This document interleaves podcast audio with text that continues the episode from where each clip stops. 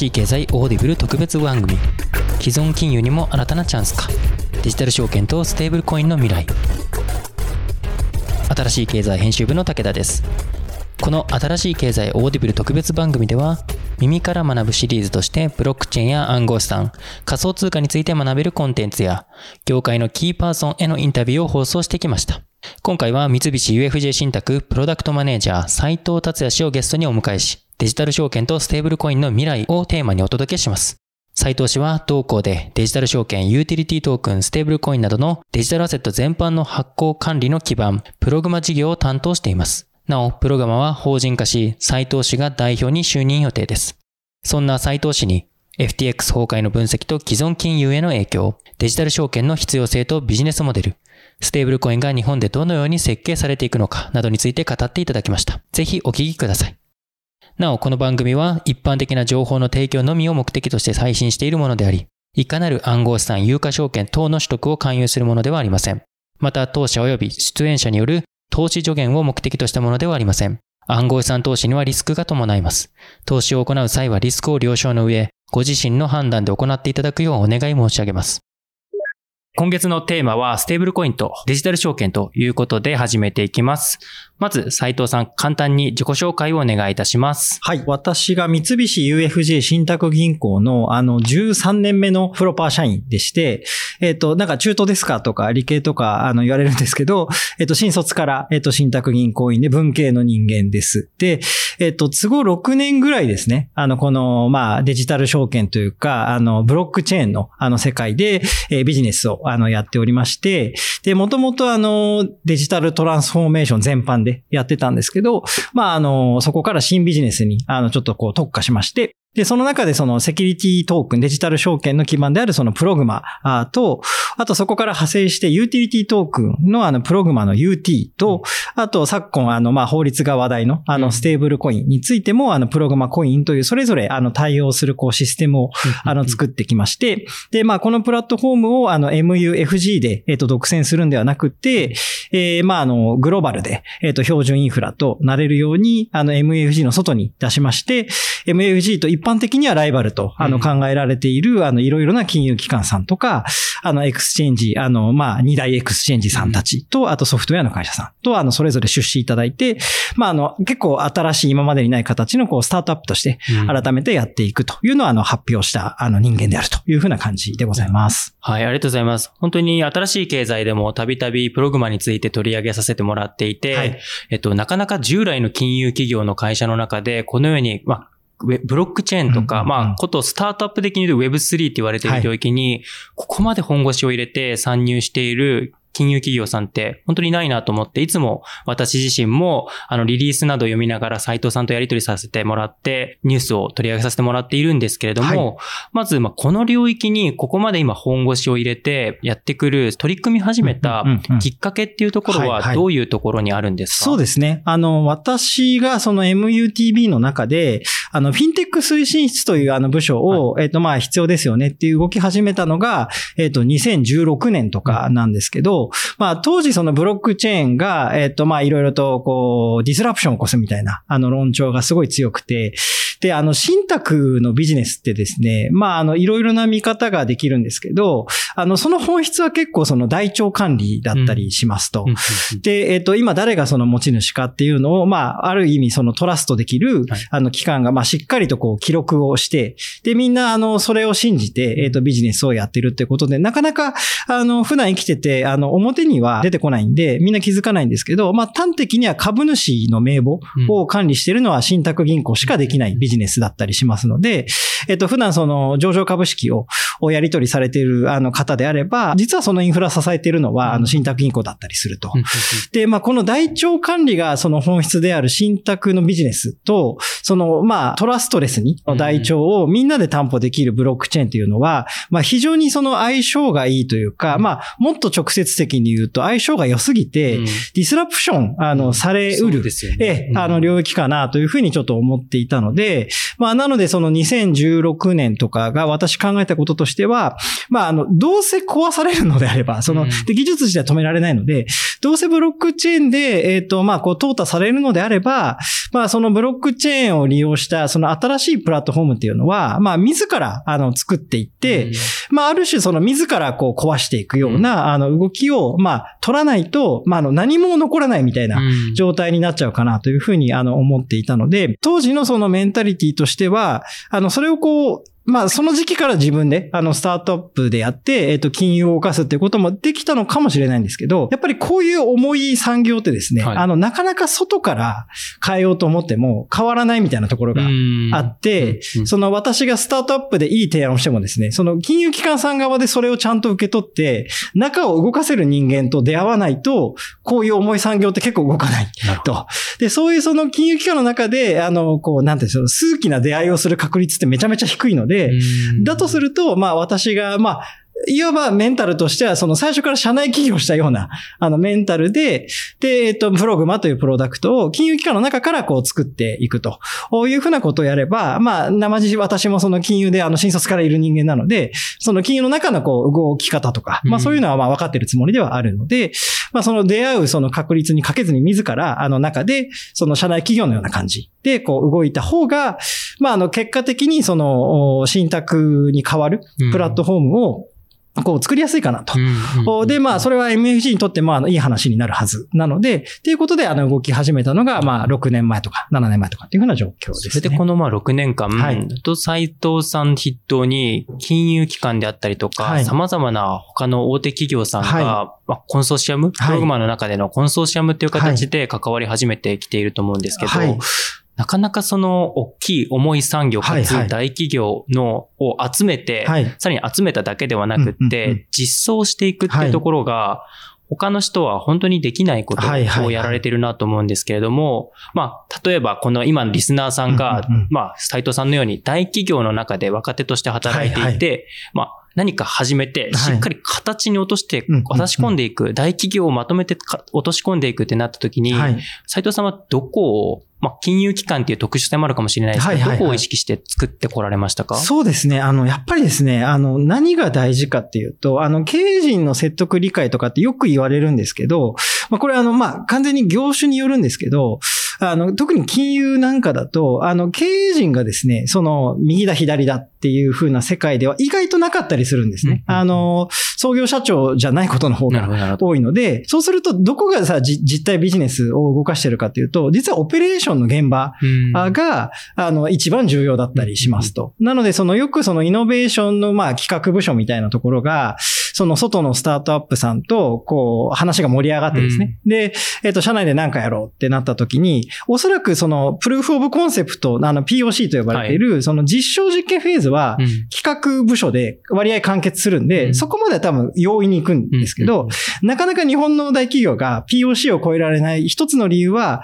オペレーション部隊とそういうイノベーションの部隊があまりにも離れてるんですよね。なので、そのイノベーションの部隊よくその社内ルールに縛られないように、あの、デジマ組織だとかなんとか言って、あの、本体じゃないオフィスに構えて、割と外部の企業さんとのその、あの、つながりを、まあ、重点的にやってたりすると思うんですけど、実はそれを社内とうまく接続できないと、ビジネスにならないというか、スケールできないので、私がその個人的に心がけてたこととしては、まあ、そこがやっぱりその金融の中というか、まあ、大企業の中で、オペレーション部隊のことも分かった上で、あの、社内を整理できる人がいないと、やっぱそこは実ビジネスに落ちていかないというところがあるんで、まあ、それをその外に期待するというよりは、あの、スタートアップ、あまあ、メンタルとしてはスタートアップをやりながら、あの、まあ、当然、信託銀行の中の人間として、そういう既存の部署と、あの、うまく、こう、ビジネスに落とし込んでいくっていうところに、あの、注力していたというところがあります。はい。ありがとうございます。そこで、まあ、最初の、あの、斉藤さんのお話の中で、はい、まあ、信託銀行、信託っていうビジネスモデル自体が、まあ、ブロックチェーンによってディスラプションされていくであろう。はい、だからこそ、まあ、自分たちでまず基盤を作っていく方がいいんじゃないか。はい、そういう仮説のもと動かれてきたと思うんですけど、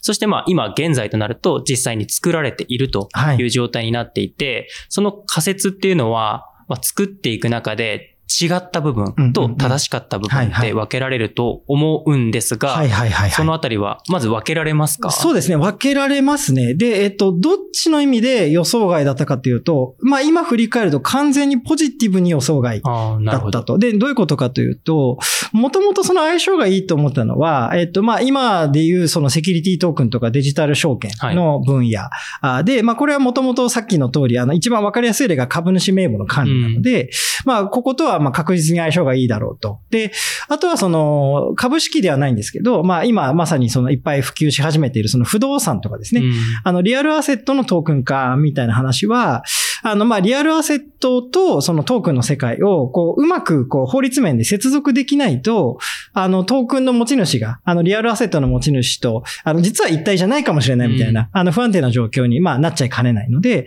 そこもやっぱり信託銀行の出番であると。まあ、なので、ここは、あの、まあ、元々の見立て通り、まあ、非常に相性が良くて、実際そのリアルアセットトークンをなんかやろうと思うと、まあ、リアルアセットの管理どうすんなって話にやっぱなってですね。で、その時に、まあ、あの、スキーム上安定的に今、あの、もう、あの、こう、型を作ったのは信託なので、あの、まあ、必然的にその、どこかしらの信託銀行さん。で、まあ、ひいてはその、プラットフォームとしてはプログマというふうな形で、まあ、割合その仮説通り今進みつつあるなとは思っているんですが、その、ポジティブに予想してなかったこととしては、まあ、一番は多分ステーブルコインですね。で、、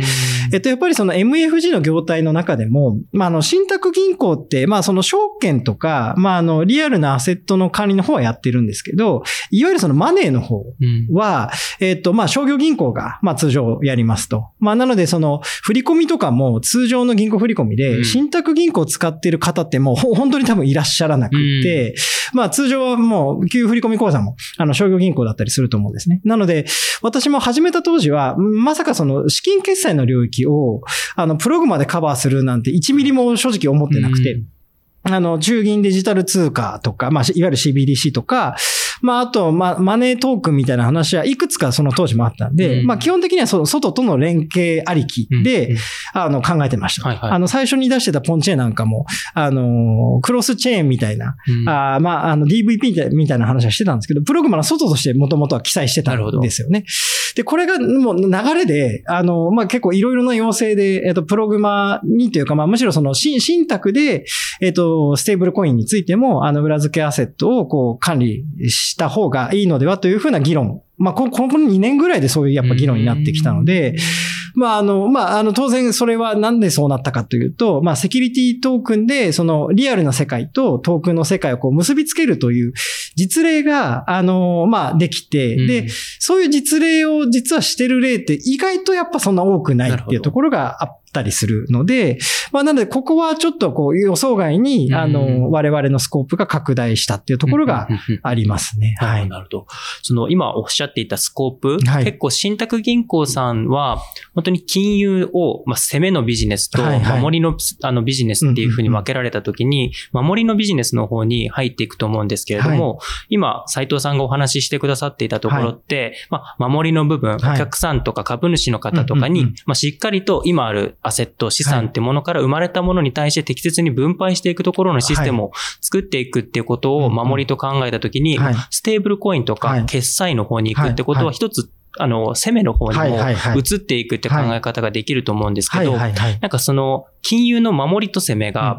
結構このブロックチェーンとかクリプトを介することで、はい。どんどんどんどん守っているところが攻めれるようになっていって、攻めれるところはガバナンスが崩れやすくなってるみたいな印象を個人的に抱いていて、その守りビジ、守りと言われていたビジネスが今攻めにあの、転じてるっていう印象って斉藤さん自身はありますか？そうですね。あの、おっしゃる通りで、やっぱりあの、まあ、ちょっとこれの前にも言ってた、その、ガバガバガバナンス問題がやっぱりあってですね。で、個人的にすごい問題視してたのは、その、いや、本質を見ると、結構やってることは資金調達のそれで、で、資金調達のそれである以上、そのトークンという名前で呼んでるんですけど、うんいや、実態は株式じゃないかとかですね。はいまあ、そういう話が、まあ、やっぱ結構マイクにいとまがないわけですね。なので、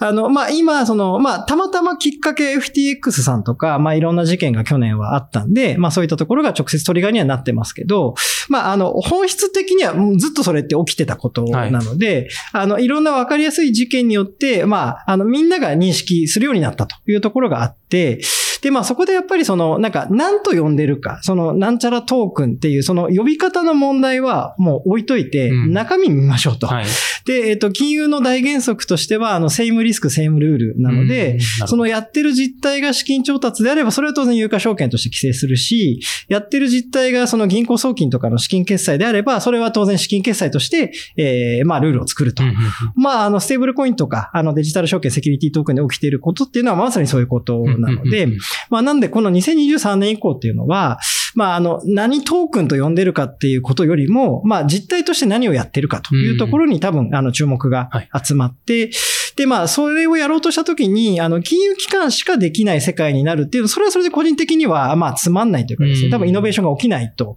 思いますと。なので、えっと、重要なのは多分役割分担で、あの、ステーブルコインを例に挙げると、まあ、あの、報道だけ見るとですね、はい。こう、あたかも MAFG が、あの、ステーブルコインを発行するっていう風に、で、そのコインの名前が、うん。あの、プログマコインです。という風な、あの、まあ、読み方もできちゃいかねないんですけど、我々やろうとしてることってそういうことではなくって、あの、プログマとかプログマコインっていうのはあくまでもそのプラットフォームのホワイトラベルのシステムうん。で、で、えっと、その時に、あの、発行、なんかステーブルコイン発行されようというビジネスオーナーさんが、まあ、いらっしゃって、で、それはあの、国内の、あの、スタートアップさんの場合もあり得ますし、えっと、海外で、まあ、今 USDC とかをやってるサークルさんとかですね、うんその海外発行体が日本で、えーステーブルコインを発行しようっていうケースもあり得るので、まあ、そういう日本の金融機関以外のビジネスオーナーさんが何らかいらっしゃって、で、ただ裏付け資産は、あの、しっかりしたところで、うん。えっと、透明性高く保全しましょうねっていうのがルールの、あの、趣旨なのそうで、えっと、そこはじゃあ信託、どっかしらのその信託銀行の信託財産として、あの、まあ、銀行預金で、まあ、外貨なり、あの、円貨なりで置いておきましょうと。で、まあ、そこでなのでビジネスオーナーと、えーまあ、お金の置き所っていう役割分担があって、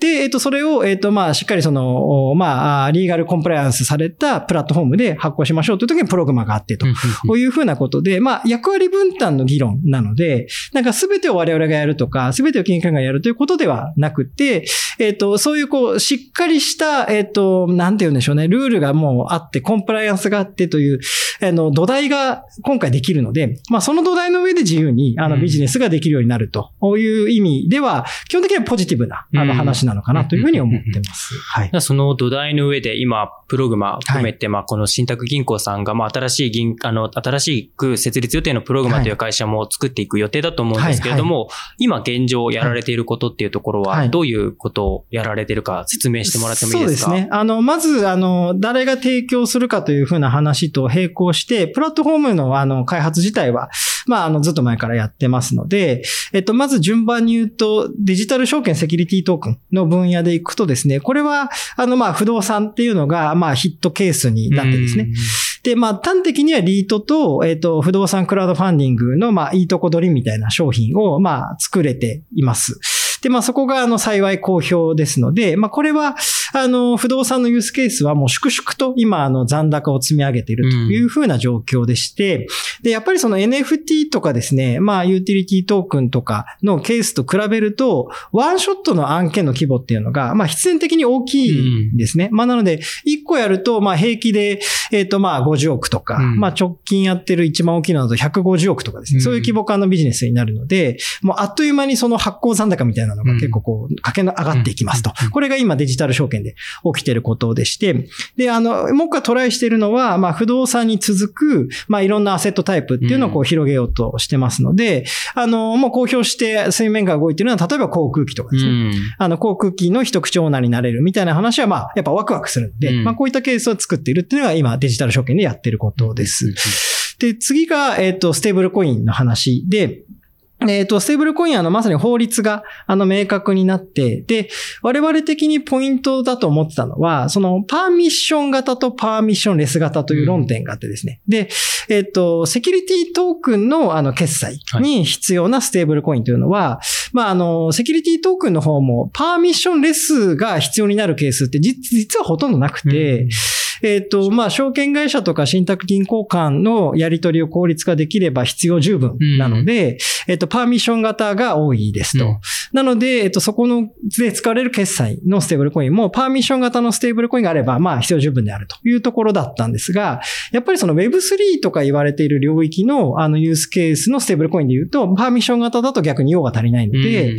その、いわゆるその匿名アドレスですね。あの、 unhosted とか、あの、 self-custody の、あの、ウォレットも含めて、えっ、と、使える、その、 permissionless ステーブルコインの法律になるかどうかというのが、まあ、ポイントだったわけですけども、あの、先月公表された、あの、まあ、いわゆる法律の、あの、か解放例ですねうん。府令案とか。まあ、ここら辺は、一応その permissionless も、あの、やり方工夫すればできるように、門戸を開いていただいたというところがあるので、まあ、あの、これに乗っかって、 permissionless のステーブルコインも、えープログマを使って発行できるような準備というのを進めているというのが、あの、ステーブルコインの動きになります。で、最後、ユーティリティトークンとか、あの NFT のあの領域なんですけども、あの一番その、臨地の領域で言うとですね、あの、セキュリティトークンを買ってくれた人に、まあ、例えば航空機であれば、その航空機のあの一口オーナーであり、かつその自分があの一口持ち主としてですね、うんこう、優遇されると。うんあの、例えば予約が優先的にされるとかですね。あの、割安に、えっ、と、飛行機乗れるとか。まあ、そういうふうな、こう、プレミアムが、あの、ついてくると、えっ、と、まあ、その投資と利用が一体になるみたいな話があるので、その、おセキュリティトークンと、えっ、と、まあ、あの、シンクした、えっ、と、ユーティリティトークンというふうな話はもう結構発行事例が、あの、何個か出ています。うんで、まあ、これは粛々と積み上げていくと。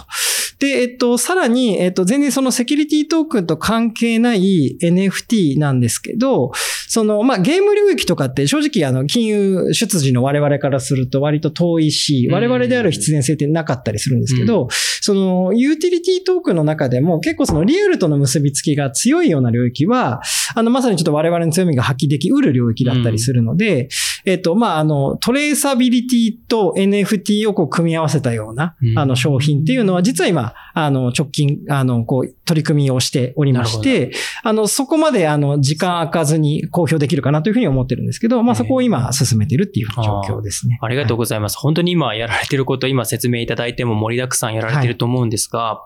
そうですね。まず、やっぱり今年はい。注目しているところは、はい。今お話ずっとしてくださっているところで、プログマーさんも見ているところで、まあ、リアルアセットっていうものをどうデジタル化する。まあ、そのデジタル化の基盤っていうところが、まあ、あの、分散型台帳の基盤、はい。まあ、ブロックチェーン、パブリックなのか、はい。プライベートなのかわからないですけど、そこに持っていくってなった時に、ただやっぱり僕も感じているところなんですけど、リアルの金融市場とかの方が、今回今のクリプト市場に比べればはい。明らかに大きうんいってわけで、かつこっちのクリプト領域っていうのは、まだガバナンスもよくしっかりしていないし、結構リスクを考えた時に高そう。だし、流流通してる金額もリアルの部分よりは小さいって考えた時に、はい。そこに、まあ、参入もしていくっていうところだと思うんですけど。その意図とか、うんうんうん。なぜそこにクリプトとか、そのパブリックブロックチェーン、うんうんうん。パーミッションレスって言われてる世界には、はい。どんな金融が待っていると思ってはいはいはい。参加されていこうと考えてるんですか？そうですね。多分、あの、軸としては、その既存の金融領域の tokenization みたいな話と、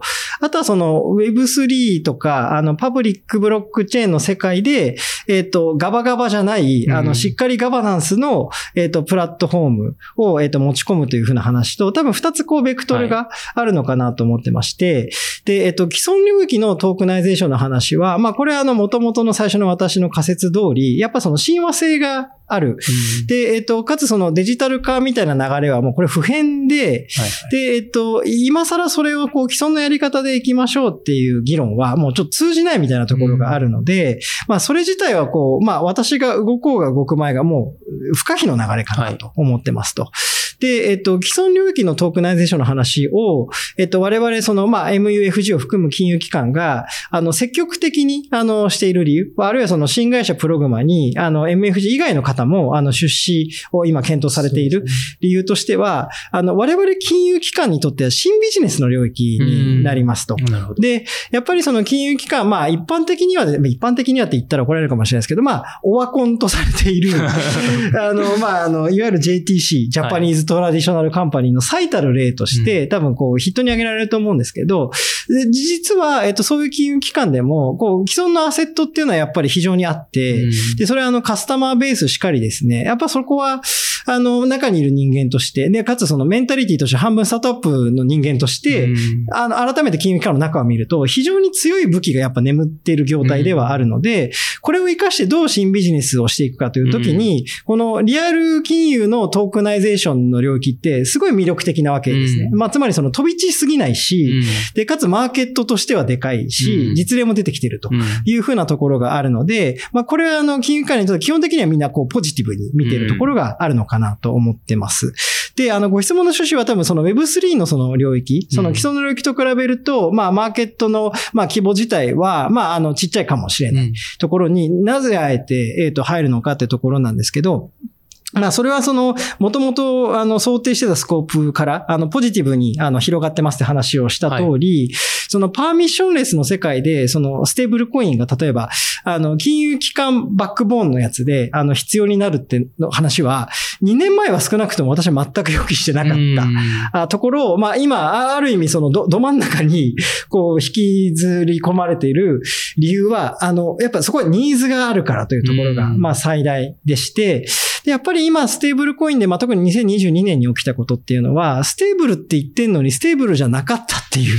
ところが、まあやっぱ最大の、こう、まあ問題で、うん。で、えっと、まあ、透明性を担保している、あの、コインも当然ありますけど、あの、本当に中身どうなってんのって思われてるコインもやっぱあるわけですよね。で、そこってやっぱその既存の金融のプラクティスが、えっと、うまく使えれば、うん。そのゼ、ゼロから、その、パブリックの世界でゼロからそのなんか基盤を作るよりも簡単にですね、まあ同じぐらい高いガバナンスを、うん。あの、まあ実現できうるというところはあるので、まあそういう意味ではその役割分担で、えっ、とまあ我々はまあ金融羊ではあるので、まあそこをこううまく使っていただいて、そのパーミッションレスの世界で起こそうとしているイノベーションと、うん。あの一方で、えっ、とまあ金融取扱い上求められるガバナンスと、えっ、とうまくその持っている人同士で組み合わせを起こすっていうことが多分求められていると思うので、そこはその我々もあの受け身というよりはむしろ我々の方から逆に出ていって土台をしっかり作り、で、もうあのやろうと思ったら土台はあるので、あのうんお声掛けくださいという状態をまあ作った方が多分いろんな人がいろいろと生み出しやすいかなというふうな感じですかね。まあなので鶏卵で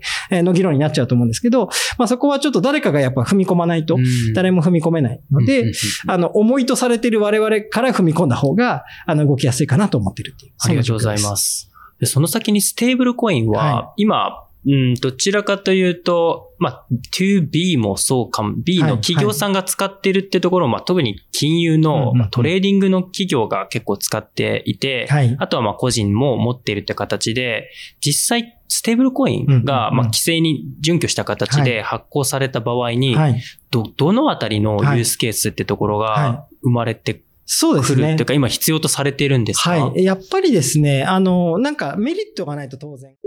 ここまで聞いていただきましてありがとうございます。前編は Amazon Audible で配信しております。Amazon Audible で新しい経済と検索して、ぜひ続きをチェックしていただければと思います。それではここまでお聞きいただきましてありがとうございました。